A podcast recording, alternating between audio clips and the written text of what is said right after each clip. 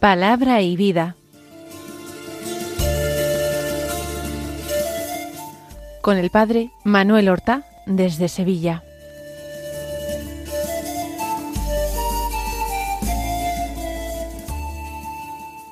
En el nombre del Padre y del Hijo y del Espíritu Santo. Amén. Alabados sean Jesús y María. Muy buenos días, queridos amigos, oyentes de Radio María y seguidores del programa Palabra y Vida. Hoy es el viernes de la segunda semana de Cuaresma. Es un día particularmente penitencial. Haríamos bien de, además de vivir la abstinencia, que es un precepto impuesto por los mandamientos de la Santa Madre Iglesia, vivir también algo de ayuno en estos viernes de cuaresma, aunque no sea de precepto, es un buen arma contra los enemigos del alma. Además, por ser primero de marzo, es el primer viernes de mes, y nosotros recordamos la práctica de la comunión reparadora de los nueve primeros viernes de mes, pedida por el Sagrado Corazón de Jesús a Santa Margarita María de Aracoque. Haremos todo lo posible por practicar esta devoción y ofrecer hoy la comunión al Señor en reparación como acto de amor que compense tantas ofensas tantas injurias y sacrilegios que se cometen contra el divino corazón. Vamos a escuchar ahora la palabra de Dios que se proclama en la misa del día. El Evangelio de hoy es de San Mateo. Del capítulo 21, los versículos 33 al 43 y tres y luego los versículos 45 y 46 nos saltamos el versículo cuarenta y cuatro, como se habrán dado cuenta ustedes. Dice así este Evangelio. En aquel tiempo dijo Jesús a los sumos sacerdotes y a los ancianos del pueblo, Escuchad otra parábola. Había un propietario que plantó una viña, la rodeó con una cerca, cavó en ella un lagar, construyó una torre, la arrendó a unos labradores y se marchó lejos. Llegado el tiempo de los frutos, envió sus criados a los labradores para percibir los frutos que le correspondían. Pero los labradores, agarrando a los criados, apalearon a uno, mataron a otro y a otro lo apedrearon. Envió de nuevo otros criados más que la primera vez, e hicieron con ellos lo mismo. Por último, les mandó a su hijo, diciéndose tendrán respeto a mi hijo. Pero los labradores, al ver al hijo, se dijeron Este es el heredero, venid, lo matamos y nos quedamos con su herencia. Y agarrándolo, lo sacaron fuera de la viña y lo mataron. Cuando vuelva el dueño de la viña, ¿qué hará con aquellos labradores? Le contestan, hará morir de mala muerte a esos malvados, y arrendará la viña a otros labradores que le entreguen los frutos a su tiempo. Y Jesús les dice, ¿no habéis leído nunca en la Escritura la piedra que desecharon los arquitectos es ahora la piedra angular, es el Señor quien lo ha hecho, ha sido un milagro patente. Por eso os digo que se os quitará a vosotros el reino de Dios y se dará a un pueblo que produzca sus frutos. Los sumos sacerdotes y los fariseos, al oír sus parábolas, comprendieron que hablaba de ellos, y aunque intentaban echarle mano, temieron a la gente que lo tenía por profeta. Este episodio que nos narra el Evangelio de San Mateo y acabamos de escuchar se sitúa en los días de la última semana de la vida de Jesús en Jerusalén. donde por la mañana él acudía a Jerusalén, pernoctaba frecuentemente en Betania, en casa de Marta, María y Lázaro. Y allí, en Jerusalén, enseñaba en el templo y mantenía conversaciones y, sobre todo, discusiones, bien con los sumos sacerdotes, con los doctores de la ley, o con los saduceos incluso. Hoy dice el texto que es a los sumos sacerdotes y a los ancianos del pueblo, a quienes el Señor se dirige. Estos que han acumulado el poder, estos que se consideran de una casta superior, es la, el clero alto, los sacerdotes que atienden el templo viviendo en Jerusalén, y los propietarios y las personas ricas que habitan también en la ciudad santa. Jesús les pone como parábola la del propietario de una viña, un propietario que cuida de su viña, la rodea con la cerca, construye cavándolo en ella un lagar para pisar luego la uva, construye una torre de vigilancia, y finalmente la arrenda a unos labradores y se marcha lejos. No hay que ser especialmente perspicaces para saber que cuando Jesús está hablando de una viña, se está refiriendo al pueblo de Israel. Ya en los profetas se compara precisamente al pueblo de, Israel, al pueblo de Dios, al pueblo de la antigua alianza, con una viña. Podemos leerlo, por ejemplo, en Isaías, el canto de eh, la viña, y siempre es una queja que plantea Dios a Israel, su viña, por no dar el fruto que espera de ella. En este caso no se trata de una queja contra la viña, por no dar fruto, sino que aparecen otros personajes, que son eh, los labradores a quienes se les arrienda la viña, para que la trabajan, para que produzcan y para que paguen luego una renta al propietario por la viña. ¿Quiénes son en este caso los labradores que arriendan la viña? Pues son las autoridades de Israel. Son precisamente estos hombres a los que se está dirigiendo Jesús. Son los sumos sacerdotes, son los ancianos del pueblo, son los dirigentes de Israel. ¿Qué ocurre? En la parábola, cuando llega el momento de recoger frutos, el propietario envía criados a los labradores para que les paguen la renta que le deben pero los labradores agarran a los criados enviados, a uno lo apalean, a otro lo matan, a otro lo apedrean, y el propietario vuelve a enviar más criados. E hicieron exactamente lo mismo.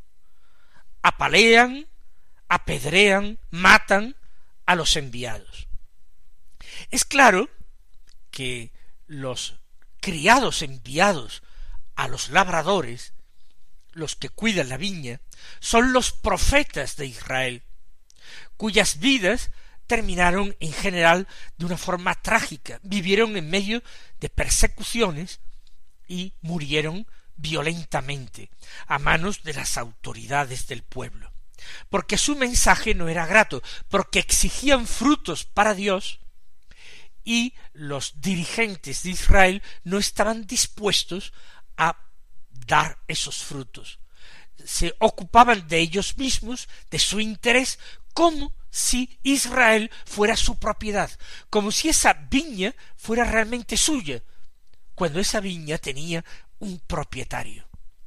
Esta es la gran denuncia que Jesús formula contra los dirigentes del pueblo, esos que él mismo sabe que van a entregarle a la muerte, van a entregarlo en manos de los paganos, en manos de los romanos. Van a traicionar a uno de su pueblo para no ver peligrar su situación, con tal de no pagarle a Dios la deuda que tienen, una deuda de conversión. Después de estos envíos repetidos de criados a los labradores, los profetas que son enviados a Israel y a sus dirigentes, en el momento final, en la etapa final de la historia, Dios envía a su propio Hijo. Y aquí la lectura de la parábola es literal. Es efectivamente el Hijo de Dios el que es enviado a los labradores. El propietario se dice tendrás respeto a mi hijo.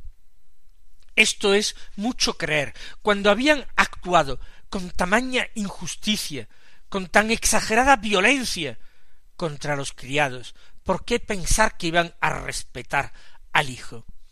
El propietario que es Dios sabía perfectamente el destino que le aguardaba a su hijo, a Jesús. Y así todo lo envió, sabiendo que ese sacrificio, que esa muerte del enviado, del amado, del Hijo único, sería causa de salvación para los hombres, causa de salvación para la viña y para todas las viñas. Los labradores al ver al hijo se dijeron Este es el heredero, venid los lo matamos y nos quedamos con su herencia. Y agarrándolo lo sacaron fuera de la viña y lo mataron. El proceder de los labradores no solamente es injusto, no solamente es criminal, malvado, es también totalmente absurdo, incoherente. ¿Cómo podían ellos imaginarse siquiera que el propietario de la viña iba a dejar pasar las cosas y terminar él mismo muriendo sin herederos y quedándose finalmente ellos por falta de herederos con la viña? Es una decisión absurda motivada en un, una previsión también absurda. Sin embargo, lo haces. La violencia a veces es lo más irracional y lo más absurdo. Y ellos actúan así. Y de hecho, aquellos que están escuchando a Jesús, los sumos sacerdotes y los ancianos, van a copiar literalmente esta forma de proceder. Ellos, a la pregunta de Jesús, cuando vuelva el dueño de la viña, ¿qué hará con aquellos labradores? le contestan hará morir de mala muerte a esos malvados, y arrendará la viña a otros labradores que le entreguen los frutos a su tiempo. Y de nuevo, literalmente es lo que va a acontecer. Son doblemente culpables aquellos hombres porque han comprendido la gravedad de la situación han juzgado perfectamente porque no se han dado cuenta de que ellos son los labradores homicidas. Por eso contestan que el dueño de la viña hará morir de mala muerte a aquellos malvados.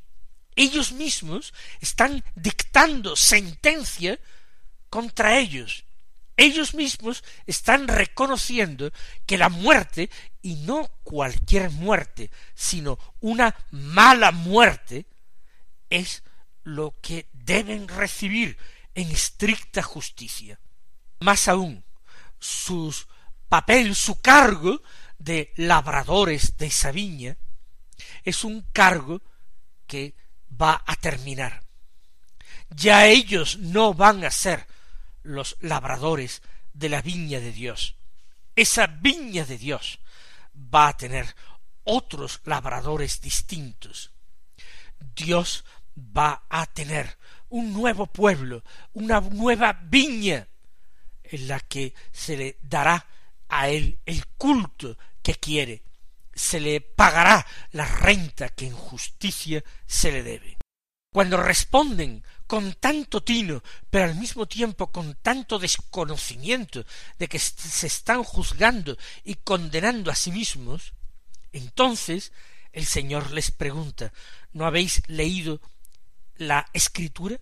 ¿Lo que dice en la escritura?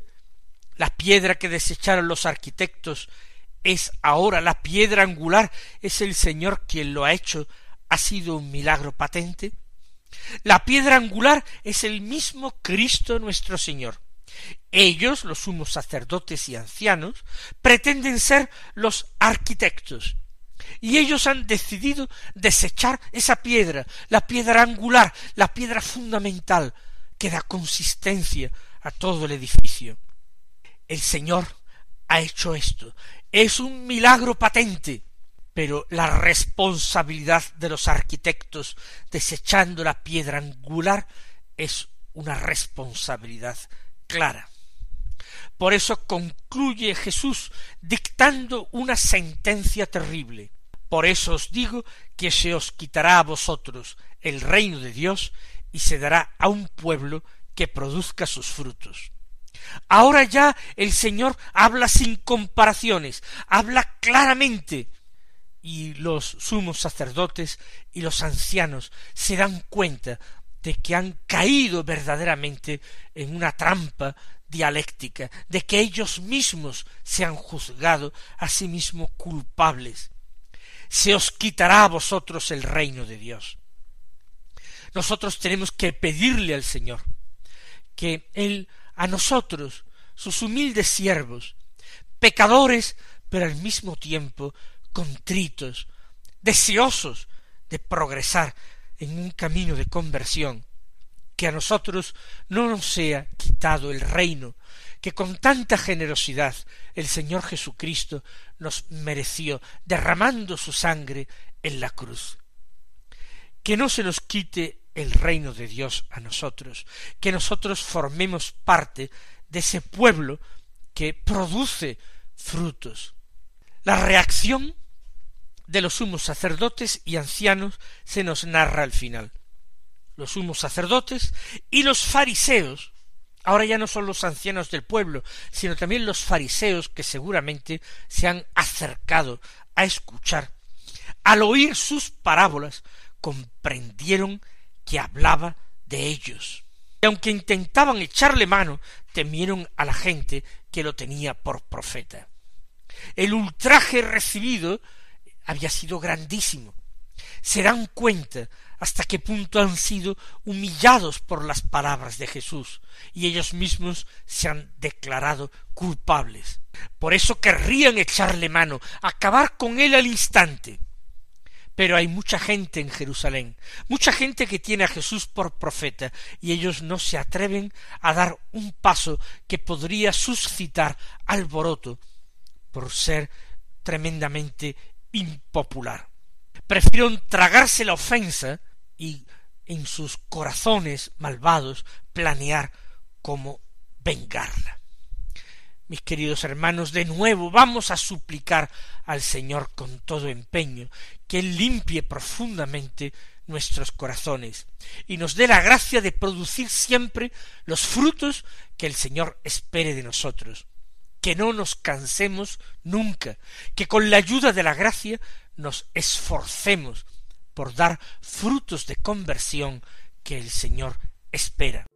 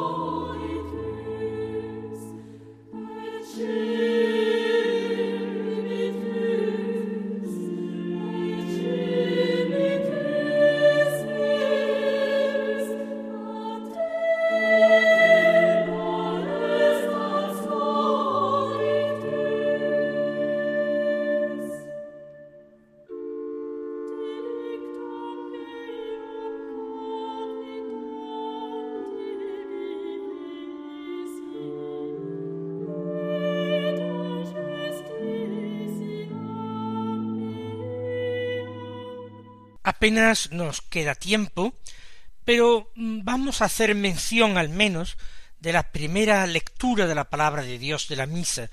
Es un texto del libro del Génesis, un texto bastante amplio del capítulo 37, los versículos 3 y 4, 12 y 13, 17 al 28.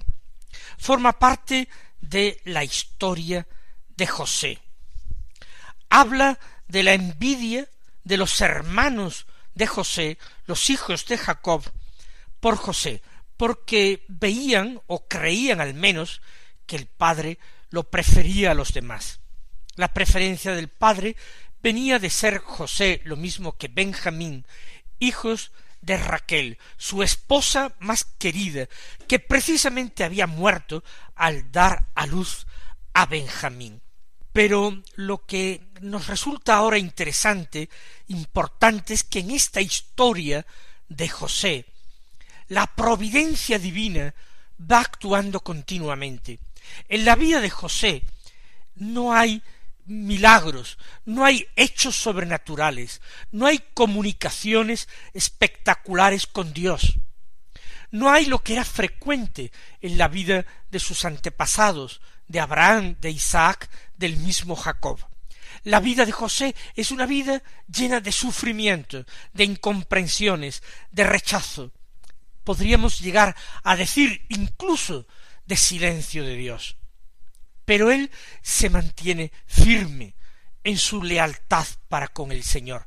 Él siempre profesa su fe en el Dios de sus padres. Recibirá el rechazo de sus hermanos, la incomprensión de aquel que es su Señor en Egipto, el olvido hasta de aquel amigo que ha hecho en la prisión, pero a pesar de todo, Dios sigue actuando en su vida para salvarlo, y él no deja de confiar en el Señor.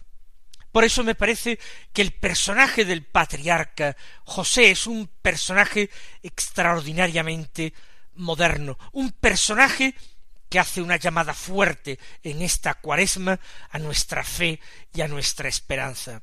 Mis queridos hermanos, que la meditación asidua de la palabra de Dios nos lleve a la imitación de estos ejemplos de la Escritura. El Señor os colme de bendiciones y hasta mañana si Dios quiere.